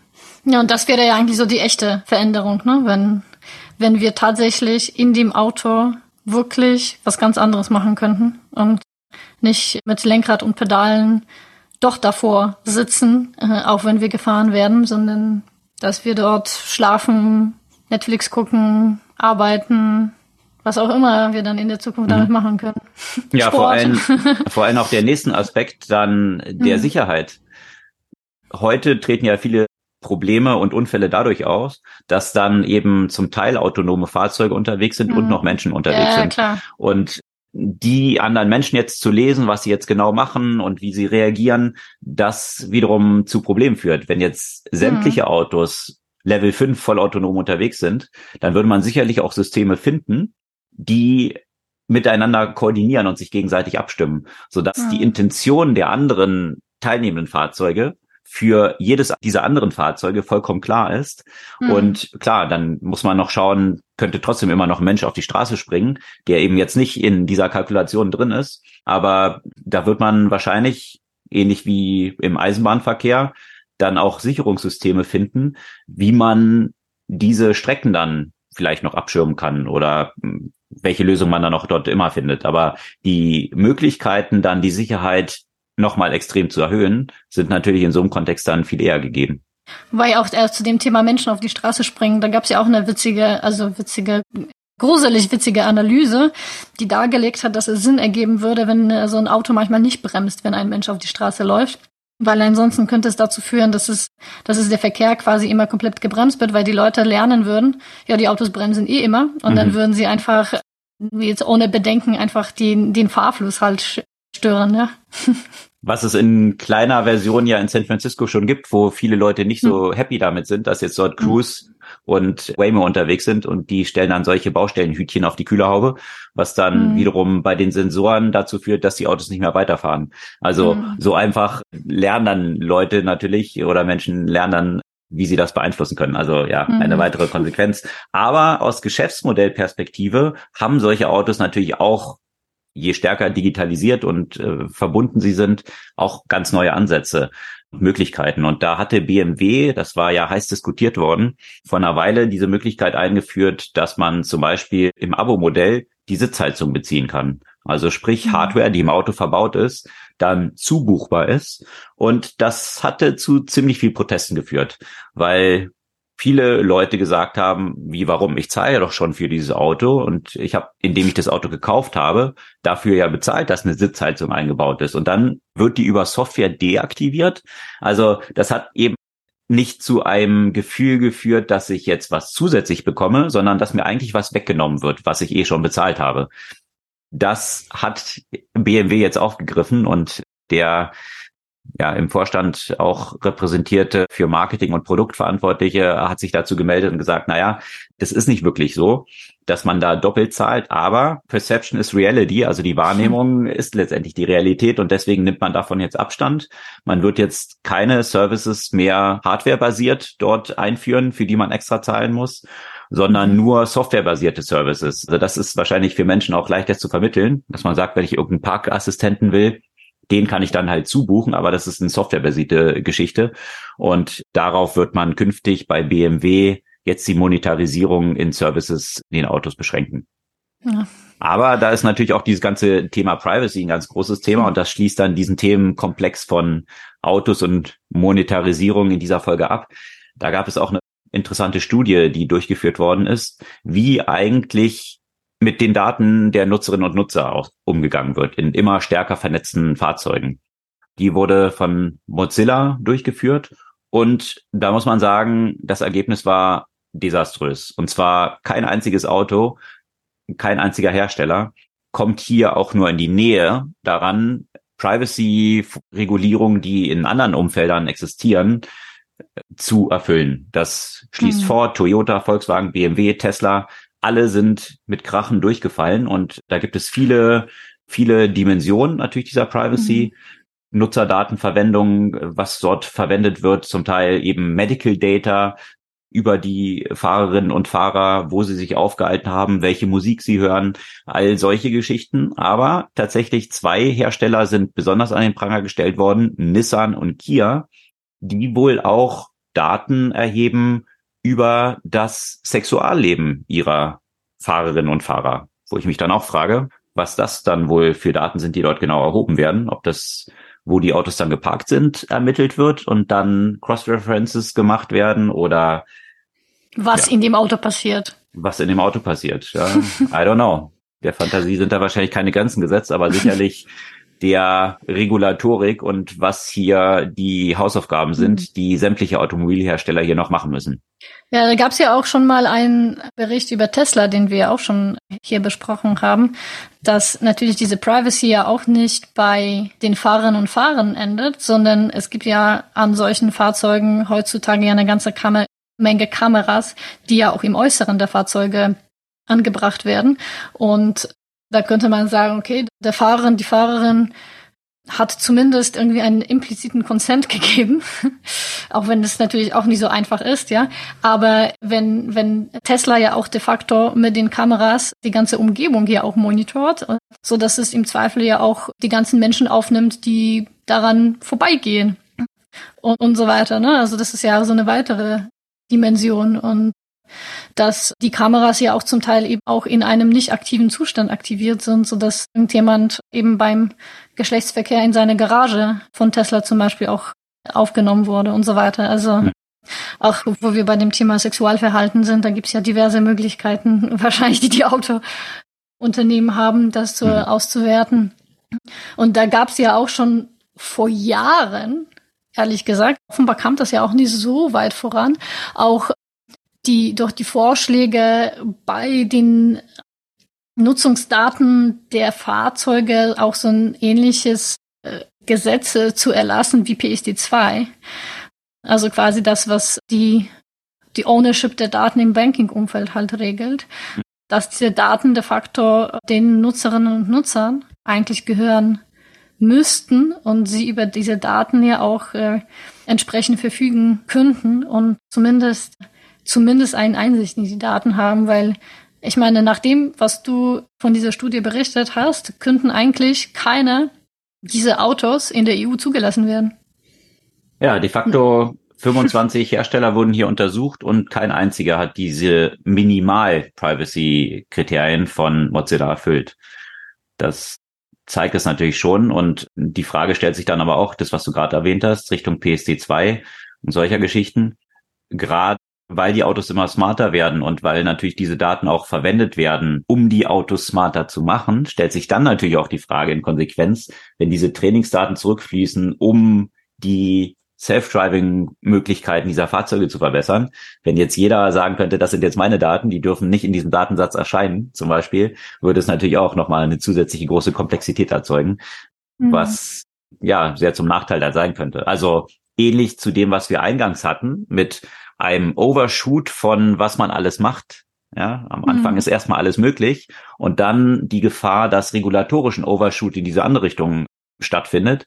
Vielleicht der Appell an solche Hersteller, sich zu überlegen, wie kann man einen regulatorischen Pushback, der dann auch über die Ziele hinausschießt, dadurch vielleicht verhindern, indem man schon selber vielleicht etwas verantwortungsvoller mit der Verwendung von Daten umgeht. Also erstens braucht man nicht alle diese Daten um das Auto, die Autonomie zu ermöglichen, ja, äh, wie zum Beispiel, wo, wo ich dann genau irgendwie gehalten bin. Und zweitens kann man natürlich die Daten ja auch weitestgehend so anonymisieren, dass sie nicht zurückzuführen sind auf den jeweiligen Fahrenden. Ja, vor allem finde ich es faszinierend. Ja, mhm. vor allem finde ich es faszinierend, auf welchem Basis-Level selbst moderne Autos von deutschen Herstellern unter anderem, da habe ich mhm. gerade einen im Kopf, heute noch funktionieren. Also wenn man dort so diese Routenführung sich anschaut und äh, man steigt morgens ein, hat das Auto abgestellt am Abend und will das Navigationssystem verwenden, dann kommt als erstes mal die Abfrage Routenführung ändern. Also als ob das ein relevanter Use Case wäre. Ich meine, das Auto müsste auch festgestellt haben, dass ich ja diese Route anscheinend beendet habe und das Auto sogar eine Nacht gestanden hat, dann ist ja klar, dass ich anscheinend jetzt eine andere Route angeben will, wo ich hin will, weil ich bin ja schon da. Also wozu muss ich dann erstmal noch selektieren? Ja, die Routenführung ändern. Also äh, hm. also sind so Feinheiten, da baust du hm. noch nicht mal große Datenvolumina, sondern einfach Common Sense, wie diese Usability dort entwickelt wird. Und das finde ich schon zum Teil faszinierend, auf welchem Level hier noch solche Stolpersteine drin sind, was sicherlich auch ein großer Vorteil von Tesla ist, die zumindest in diesem Bereich dort ja schon etwas aus der Nutzerperspektive stärker gedacht haben.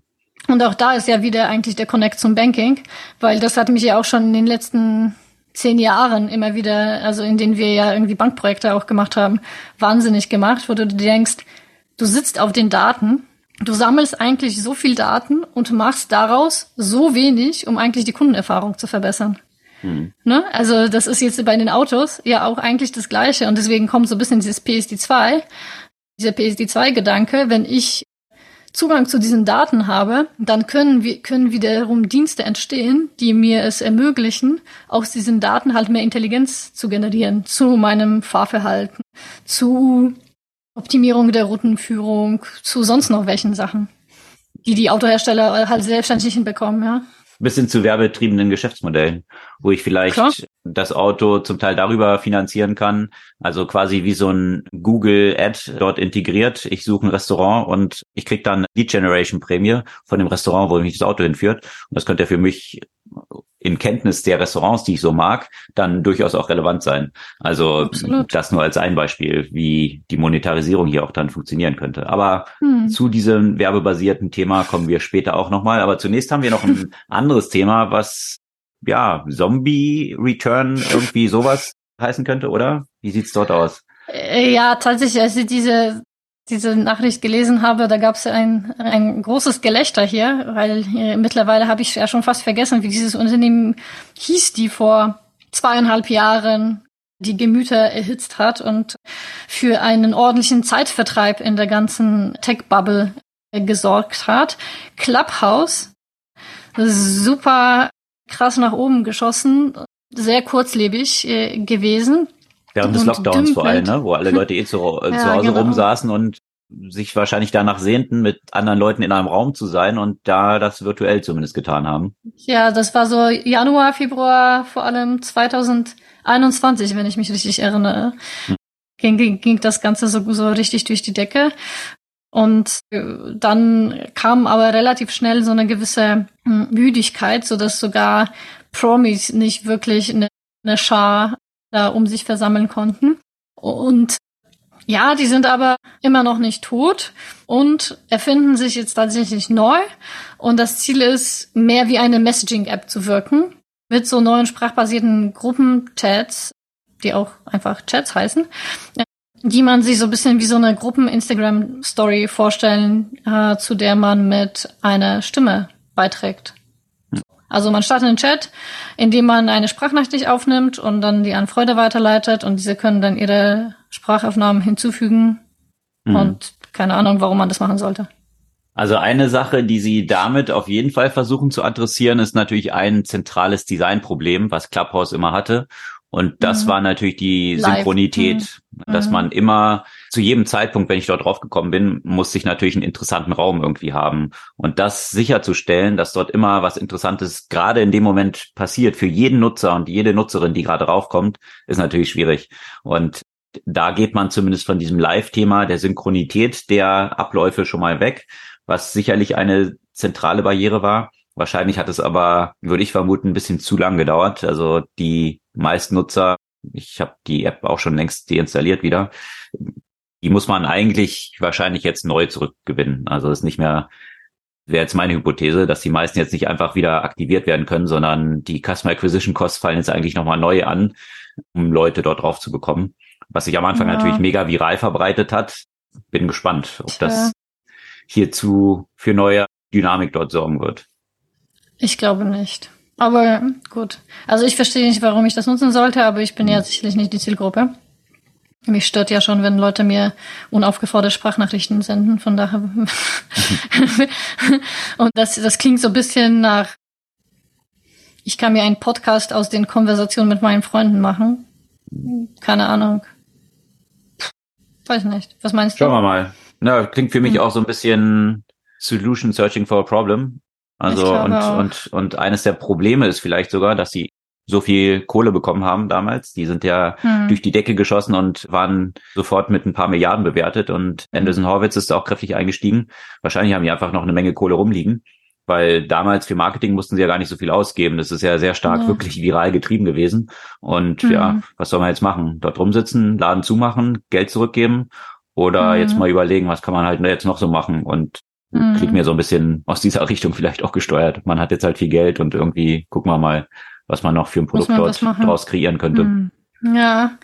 Ja, das mit viel Geld, das ist, glaube ich, bei den anderen Zombie nicht ganz so. Äh, und zwar bei WeWork.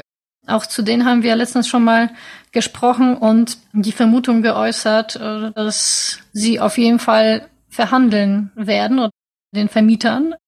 Und das ist jetzt auch tatsächlich der Fall. Die, das Problem bei WeWork ist natürlich, wenn sie hops gehen, ziehen sie eine ganze Menge hm, mit weil sie natürlich sehr, sehr große Flächen für lange Zeiten gemietet haben. Und deswegen haben sie jetzt angekündigt, dass sie jetzt im großen Stil die Mieten nach unten verhandeln wollen. Und ja, vermutlich werden sie damit ja auch Erfolg haben, äh, wissend, was der andere Ausgang sein könnte. Ja, vor dem Hintergrund, wie dominant sie in vielen Städten sind, wie viel riesigen Space, also wirklich ja ganze Gebäude dann gemietet haben.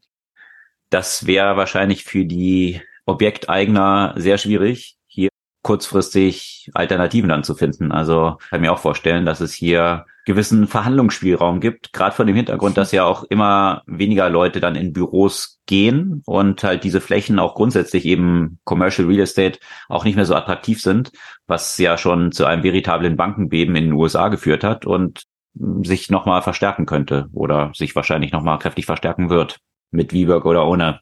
Außer die Leute bei Grinder, die jetzt äh, wieder genau, zu Office gehen. Müssen. Exakt. Das war, das war noch die Side Note. Eine ja etwas amüsante Geschichte, die vergangene Woche auch rauskam, ist, dass Grinder, die schwule Dating-App, jetzt gesagt hat, sämtliche Mitarbeitende sollen zurück ins Büro kommen und sie haben die Wahl, entweder wieder im Büro zu arbeiten oder zu kündigen. Und ja, eine Woche später hatten sage und schreibe 45 Prozent der Mitarbeitenden gekündigt. Das stellt wahrscheinlich Grinder jetzt für ein, vor ein anderes Problem, als sie erhofft hatten. Mal schauen, äh, ob das jetzt Schule macht und jetzt andere Unternehmen darauf reagieren. Sämtliche Big Techs haben ja schon ähnliche mhm. Maßnahmen ergriffen, jetzt nicht ganz so, also nicht so sehr mit der Peitsche, sondern mehr mit dem Zuckerbrot, das Alphabet gesagt mhm. hat, was alles für tolle Services jetzt wieder im Office mhm. angeboten werden und so ja, der Peitsche-Part scheint hier zumindest nicht so gut zu funktionieren. Ja, Amazon hat ja auch so eine halbe Peitsche, aber das hieß einfach nur so or else, also ohne konkrete hm. Konsequenz sozusagen. Von hm. daher schauen wir mal, ob sie sich das einfach mal auch erstmal nochmal genauer angucken wollten, was das für eine hm. Auswirkung hat. Ja. Bin gespannt, zu welchem Modell man hier dann finden wird. Sicherlich meiner Überzeugung nach nicht ein Entweder-Oder. Nee, bestimmt nicht. Ja, aber von Zombies gab es auch aus Berlin ein News und wir hatten häufiger davon berichtet, dass Get Ear, wohlgemerkt der türkische Quick Commerce Player, der eigentlich dieses Modell mitgeprägt hat, was dann überall in der ganzen Welt kopiert wurde, unter anderem aus Berlin eben von Gorillas und Flink. Und Get Ear hatte vor ziemlich kurzer Zeit Gorillas dann übernommen. Das war ja ziemlich am Straucheln. Das Geld ging aus. Und man hatte hauptsächlich in Aktien dafür gezahlt. Und zwar eine Milliarde wurden dann an Get Ear Aktien an die Owner von Gorillas gegeben, um Gorillas dann in Get Ear aufgehen zu lassen. Und da gab es jetzt eine News und zwar sind diese Milliarde an Get Ear Aktien jetzt signifikant weniger wert. Das ist die schlechte News. Und zwar wurde Get Ear in der letzten Finanzierungsrunde zu fast 12 Milliarden bewertet. Jetzt hat es eine neue Finanzierungsrunde gegeben, für die man hart kämpfen musste. Jetzt wurden 500 Millionen zusätzliches Kapital aufgenommen, die das Unternehmen dringend mhm. braucht, weil natürlich immer noch mhm. rechts und links jede Menge Geld verbrannt wird. Und die Konsequenz davon war aber, dass die Bewertung korrigiert wurde jetzt auf zweieinhalb Milliarden. Also fast ein Sechstel. Das ist die Konsequenz. Ein extremer Rücksetzer, was die Bewertung angeht. Und wenn man das mal so ein bisschen auf einer Serviette umrechnet auf die Bewertung der Anteile, die dann die Owner von Gorillas bekommen haben, dann landen wir hier ja dann wohl nur noch so bei um die 160 Millionen, die diese Milliarde an Getty-Aktien dann zur aktuellen Bewertung in etwa wert sind. Also vor dem Hintergrund des ganzen Gelds, was in Gorillas geflossen ist, werden da viele Investoren nicht mehr viel raussehen. Das, denke ich mal, steht jetzt schon fest. Es sei denn, Gorillas oder Get Ear vielmehr geht jetzt nochmal veritabel durch die Decke. Hm. Danach sieht es aktuell aber nicht wirklich aus. Ein ähnlicher Player, der aber ein bisschen anderes Modell hat, da hatten wir ja auch schon von berichtet, Instacart, die gehen in den USA jetzt an die Börse. Von dieser News hatten wir auch schon berichtet. Interessant aus diesem Prospekt, was hin hervorgeht, ist aber, dass sie tatsächlich einen Großteil der Einnahmen, die sie generieren, nicht über die Liefergebühren, die sie erheben, also das ist auch ein Unterschied, den haben sie immer gehabt, Liefergebühren und dass sie aus sämtlichen Läden die Sachen liefern, also nicht aus diesen Dark Warehouses, die dann Get ihr selbst betreibt, sondern ich möchte vielleicht von Lidl was haben, ich möchte vom Rewe was haben, ich möchte von Lindner was haben, dann konnte ich all diese Sachen, also in den USA zunächst eben bestellen, in Deutschland gibt's Instacart noch nicht. Die gehen jetzt an die Börse und ja, ein Hauptteil der Einnahmen, wie gesagt, 28 Prozent des Net Revenues entfallen auf Werbung. Und zwar ist das natürlich ein sehr interessantes Segment, wenn ich bis zum Ende weiß, welche Nutzer und welche Nutzerinnen genau welche Produkte immer bestellen, dann sind das natürlich sehr relevante Daten, die die mhm. Retailer nicht haben. Ich gehe in den Supermarkt, kaufe dort irgendwas ein. Natürlich hat man versucht, mit irgendwelchen Punkteprogrammen dann auch eine Zuordnung machen zu können. Aber das kann ich ja sehr schwer live im Shoppingprozess machen. Bei Instacart kann ich natürlich direkt, wenn ich mir einen bestimmten Item, diese Handcreme, in meinen Wagen lege, dann gleich andere Produkte anbieten. Und das ist natürlich super relevant Werbeklientel, die ich damit dann erreichen kann. Und hm. Dementsprechend sind es nur in Anführungsstrichen 28 Prozent des Umsatzes, aber vor dem Hintergrund, äh, was die Werbung an Kosten für Instacart generiert, macht das angenommen fast den gesamten Profit aus, den das Unternehmen erwirtschaftet hat. Und das zeigt eben auch so die Fantasie, die natürlich in solchen Modellen wie Get Ear und Gorillas auch steckt, dass die zentrale Komponente gar nicht so stark jetzt die Lieferung selbst ist, auf der man Geld verdienen muss, sondern die Werbung, die man dann dort verkaufen kann. Und um da hinzukommen, muss man aber erstmal eine signifikante Reach haben und sehr, sehr viele Kunden, damit man wirklich über die Werbung das monetarisieren kann. Und das könnte eben jetzt bei so Modellen wie Get Ear schwierig werden, ob man dorthin kommt, so eine Durchdringung hinzubekommen, bevor man dann wirklich die so erträglich über Werbung monetarisieren kann. Mhm.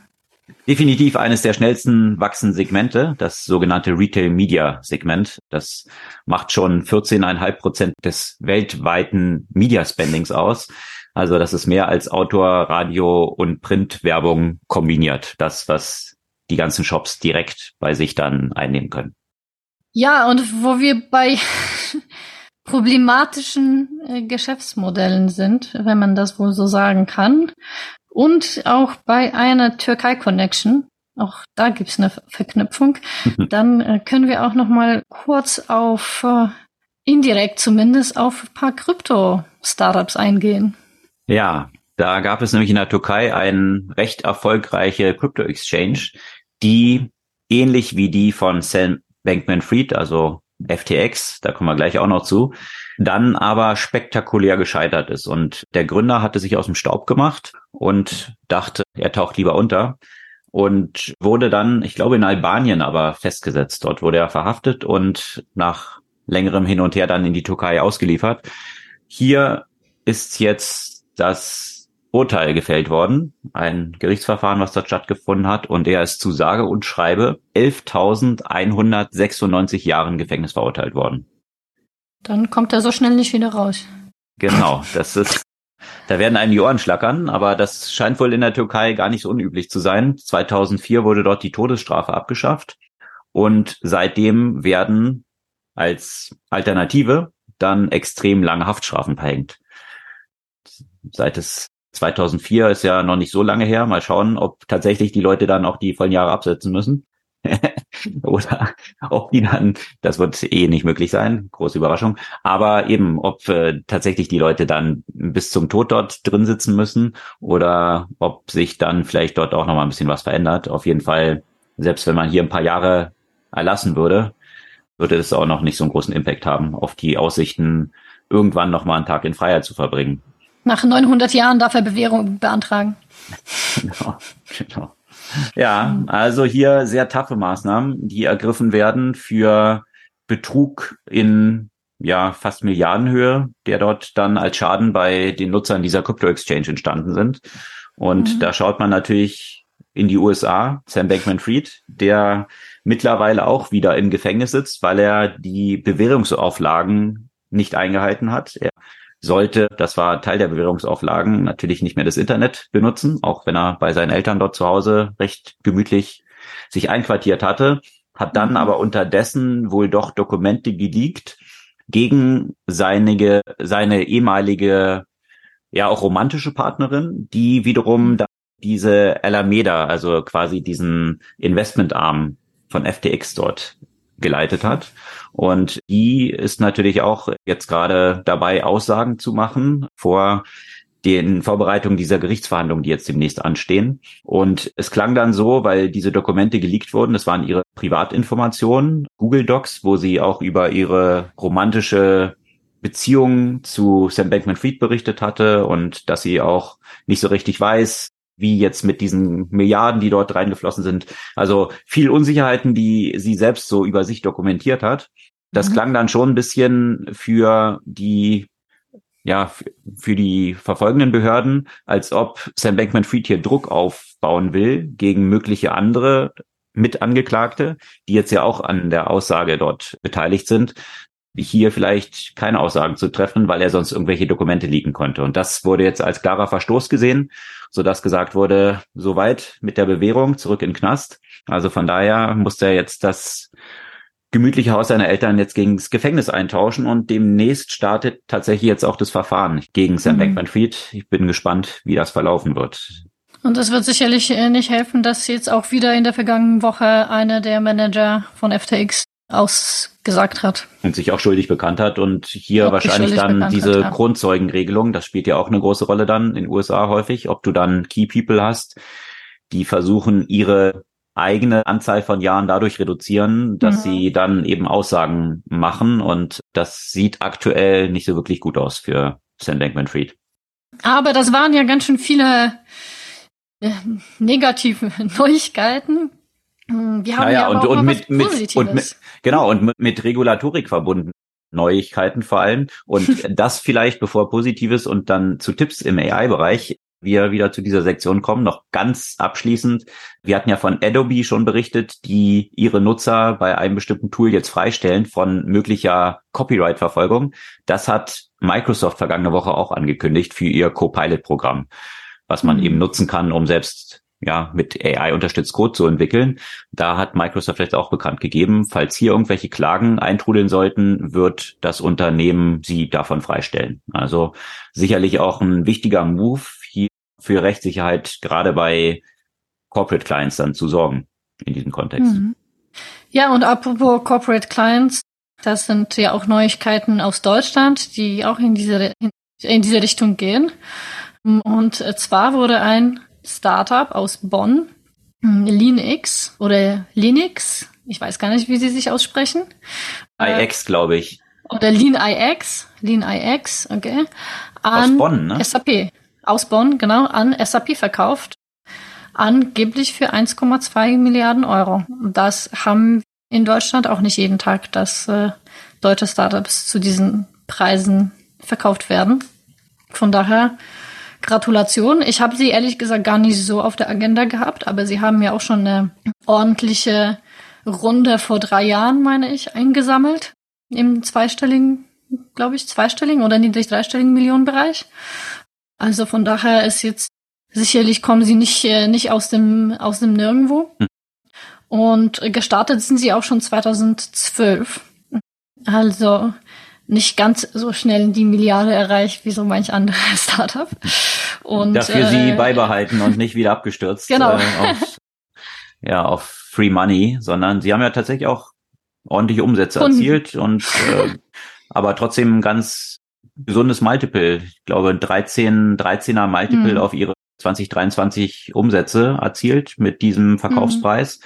Und sicherlich in diesem Umfeld, was wir gerade haben, wo IPO-Fenster geschlossen sind. Also mhm. Instacart versucht es jetzt zu öffnen und so ein paar ARM natürlich auch eine Geschichte, die, die dort hoffentlich wieder für ein bisschen mehr Fantasie an den Börsen sorgen wird und ein, ein besseres mhm. Klima dann erzeugt. Aber natürlich die Exit-Kanäle sind gerade ziemlich schwierig, was den ganzen Venture Capital Markt natürlich auch schwierig macht und Startups mhm. überhaupt. Also von daher hier sicherlich eine gute News. Gerade mhm. auch aus Deutschland von einem deutschen Tech-Unternehmen so eine Summe und dann aus Bonn, für die Region Bonn sicherlich auch mal cool, so einen, so einen großen Tech-Exit zu haben. Das kann mhm. ja dann auch wiederum für viele neue Player in dieser Region dann auch sorgen, so wie in Berlin solche Exits dafür geführt haben, dass dann die Leute, die damit verdient haben, dann neue Startups gefundet haben. Also mhm. mal gespannt, wie sich das dort dann entwickelt. Und was die ja machen, das sollte man vielleicht auch noch erwähnen, also so ein automatisierten Ansatz für die Visualisierung von Softwarearchitekturen und somit zu eben natürlich Erhöhung der Effizienz in solchen Softwarearchitekturen. Also ist wahrscheinlich jedem, der in einem großen Unternehmen oder auch vielleicht sogar mal in einem kleineren Unternehmen gearbeitet hat, klar, wie ineffizient und redundant zum Teil bestimmte Softwareprozesse sein können und das soll eine Möglichkeit, so etwas äh, zu äh, leaner zu machen, eben deswegen lean und Redundanzen und äh, unnötige Dinge zu, zu flaggen und somit äh, zu reduzieren. Da gibt's ja auch einen Player aus Berlin, Serene, die so ein bisschen ähnlich klingen, wo es aber mhm. Richtung visueller Darstellung der Codebasis geht und dann okay. auf diese Basis dann identifiziert werden soll, äh, welche Developer maßgeblich an ganz vielen Sachen gearbeitet haben, also was die Key People dann auch wiederum sind, die dann dort identifiziert werden können und wo auch so Altlasten mhm. noch drin sind in, in der Codebasis und solche Geschichten. Also das stärker visuell mhm. zu machen, klingt fast so ein bisschen, dass es in eine ähnliche Richtung geht. Mhm. Ja, wie viel, äh, wie viel Anteile die Gründer äh, noch hatten, das äh, weiß ich jetzt zum Beispiel nicht so ganz genau. Stand 2020 hatten sie eine Finanzierung von 120 Millionen ans Land gebracht aber zu welcher Bewertung und wie die Bewertung da währenddessen evoluiert ist und ob sie zwischenzeitlich noch was eingesammelt haben, das weiß ich nicht ganz genau. Aber ich hoffe auf jeden Fall, dass sie auch bisschen Geld damit gemacht haben, nicht nur die Investoren. Gehe ich von aus bei der Bewertung. Mhm. Ja, aber sonst gibt es ja mal wieder, wie in der letzten Woche auch, ein paar Tipps rund um AI-Themen, oder? Ja, also eins das, das ich irgendwie in der vergangenen Woche irgendwie ganz witzig fand oder ganz spannend. Es gab nämlich, es gibt jetzt nämlich einen neuen ChatGPT-Plugin für Canva. Ne, Canva, dieses, wer das nicht kennt, auch so ein Startup mit mittlerweile auch ziemlich großen Bewertung, mhm. mit dem man sich diverse Videos, Präsentationen, grafische Mitteln für Social Media und so weiter, also weil es alles, was irgendwie so grafisch beziehungsweise audiovisuell ist, erstellen kann. Und dadurch, dass es jetzt mit ChatGPT verbunden ist, kann man relativ einfach einfach im ChatGPT beschreiben, was man denn eigentlich vorhat zu machen. Und dann bekommt man eine Sammlung von den richtigen Vorlagen dafür aufgelistet, die man dann einfach schnell anklicken kann und äh, entsprechend die, ja, die, das, was man dort gestalten möchte, einfacher gestalten fand ich eigentlich ganz, ganz, ganz praktisch, hat ein bisschen die Arbeit halt erleichtert, weil äh, gerade wenn man weiß, was man machen will, aber noch nicht so ganz genau weiß, was man dazu braucht und wonach man dann suchen äh, soll, das ist das Sprachmodell eigentlich ganz nützlich. Ja, da bin ich gespannt, wie sich das auch äh, auf die Wettbewerber dann so auswirkt. Ich meine, Microsoft wird ja wahrscheinlich auch mit PowerPoint und jetzt den Investment in OpenAI, kann ich mir vorstellen, hm. ja auch so ähnliche Sachen dort dann integrieren, wenn sie es noch nicht integriert haben, oder? Hast du die ja, Tools klar, von PowerPoint schon mal schon mal genutzt und äh, ausprobiert, wie tief da schon die Integration geht? Oder? Ich versuche PowerPoint-Nutzung zu minimieren. Also eigentlich nutze ich PowerPoint im Moment gar nicht. Von daher habe ich das ja. nicht ausprobiert tatsächlich. Ja. Mhm. Plus bei Canva kannst du noch viel mehr Sachen machen. Ja, also PowerPoint mhm. machst du halt Präsentationen. Hier kannst du Banner gestalten, Einladungen, Firmenvideos, Social Media Material, alles Mögliche. Mhm. Und somit hast du einfach ein bisschen größere Bandbreite als das, was du jetzt bei PowerPoint halt machen würdest. Dann Schweizer ja. Taschenmesser. Der genau, genau, auf jeden Fall. Mhm. Ja, und ich habe ja auch noch eine Buchempfehlung, die ja auch so ein bisschen reinpasst. Sorry, dass es jetzt so ein bisschen länger wird. Die habe ich ja letzte Woche nicht mehr ganz geschafft, aber wo wir jetzt so viel auch zu äh, Google und äh, den regulatorischen Problemen ja auch gerade gesprochen haben. Ein Buch, was zugegebenermaßen nicht ganz neu ist. In the Plex, How Google Thinks, Works and Shapes Our Lives. Das Buch endet in dem Moment, in dem Eric Schmidt auch wieder raus ist und die Gründer wieder übernehmen, also 2011. Aber ich fand's, ich fand's irgendwie super spannend, das jetzt zu lesen. Äh, es ist auch ein, ein richtiges Buch, weil ja, das war schon so eine kleine Reise in die Geschichte und ich muss sagen, da musste ich schon feststellen, scheiße, ich bin alt. ich habe diese ganzen Anfänge so mitbekommen, also die ganzen Anfänge von, von, von AdWords und dann AdSense und, und Analytics und die Googles Versuche mit Orkut irgendwie social zu werden und so weiter und so fort. Und das Buch endet ja von auch Double Click. Ja, genau, genau. Also damals war ja noch Double Click ja noch quasi die Konkurrenz. Und Analytics, Analytics dann nachher mit Urchin und lauter solchen Sachen. Ja, genau, genau. Und das Buch endet mit einem Interview mit Marissa Mayer, die damals ja auch noch bei Google war. Ja. Also, aber warum das jetzt so, so spannend ist, natürlich in diesem Kontext ist, weil man dort in den Jahren einfach extrem gut sehen konnte, diese, diesen Weg von diesen zwei Crazies, die alles in Frage stellen und einfach Sachen machen, die nicht möglich sind, so aus der Zeit, wo Google so der Challenger war, so das, das Neue, das versucht irgendwie diverse Grenzen zu überschreiten, von denen man nicht dachte, dass sie überschritten werden können. Und wie das im Falle eines kleinen Startups noch irgendwie cute ist und wie gruselig das dann auf einmal wird, wenn bestimmte Größe überschnitten wird von mhm. so einem Unternehmen. Okay. Ja, was ich an Google aber auch, ich habe das Buch jetzt nicht gelesen, aber was ich vor allem dort faszinierend finde, ist auch, dass du so ein mächtiges Unternehmen geworden bist mit eigentlich einer Innovation, um es mal ganz mhm. knapp auf den Punkt zu bringen, weil die meisten anderen Sachen, die sie über Search hinausgebaut haben, sind ja, wie wir es gerade aufgezählt haben, durch Zukäufe entstanden. Das heißt, viele Sachen, die sie selbst entwickelt haben oder die meisten Sachen, die sie selbst entwickelt haben, sind ja nicht wirklich zum Erfolg geworden. Und sogar das Geschäftsmodell für Search haben sie ja von GoTo, von einem anderen Player gehabt, der im Search-Bereich unterwegs war. Also das die Failure Rate ist schon auch sehr hoch bei Google. Und natürlich haben sie sehr. Wo ist sie ist nicht, ja, bei Innovation. Hm. Also wo ist sie, da hast du ja nur dann Failure Rate, wenn du nichts versuchst. Ja klar, aber es gibt, wo ist sie es nicht? Würde ich zum hm. Beispiel Microsoft nennen. Also Microsoft hat mehr Sachen selbst etablieren können und auf den Weg gebracht als Google ohne Zukäufe, die eben hauptsächlich viele dieser Sachen, die wir jetzt gerade aufgezählt haben, hinzugekauft haben. So viel wichtige Sachen auch aus Google entstanden sind wiederum, also wie jetzt auch äh, Transformer Architecture zum Beispiel, mhm. aber dann die Key-Leute wiederum gegangen sind auch, und das war jetzt nach, nachdem dieses Buch geschrieben mhm. wurde, ne, die Key-Leute wiederum verlassen sind und jetzt eigentlich diese, die ganze nächste AI-Welle jetzt ja dominiert und mhm. Google jetzt so ein bisschen hinterherläuft dort eigentlich dem, was OpenAI dann wiederum schneller released hat. Also auch die Challenges, die mit so einem großen Unternehmen dann plötzlich einhergehen, oder? Ja, aber bei, bei den Zukäufen ist ja auch immer die Frage, in welchem Stadion kaufst du das und was machst du draus, ne? Wenn man, man, man, also wenn man jetzt beachtet, dass Microsoft zum Beispiel Skype gekauft hat und was daraus passiert ist. Und Google hat Android in einem ganz, ganz, ganz, ganz, Klar. ganz frühen Stadion gekauft und was sie mhm. daraus gemacht haben. Ne? Also Absolut. kaufen und kaufen. Du kannst was kaufen und dann das irgendwie verrecken lassen. Du kannst was kaufen und daraus das größte Ding der Welt machen. Mhm. Ja, absolut. Also das, das definitiv. Also da braucht man auch viel strategische Smartness, wie man solche Sachen dann auch, wann man die akquiriert und wie man mhm. das dann nachher auch steuert, die Integration, dass es nachher auch zum Erfolg wird. Also ein Trip down Memory Lane von sicherlich einem der einflussreichsten Tech-Unternehmen, die es je gegeben hat. Mittlerweile Alphabet mit all den Unternehmen, die dazugehören.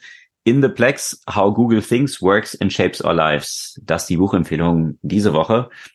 Sämtliche Artikel, über die wir heute gesprochen haben, verlinken wir, wie gehabt, natürlich auch immer in den Shownotes unseres Podcasts. Da könnt ihr sie nochmal nachlesen mit allen Links. Und wir freuen uns über euer Feedback, eure Kommentare und auch gerne Bewertungen auf den Plattformen, Podcast-Plattformen eurer Wahl. Und hören uns kommende Woche wieder. Bis dann.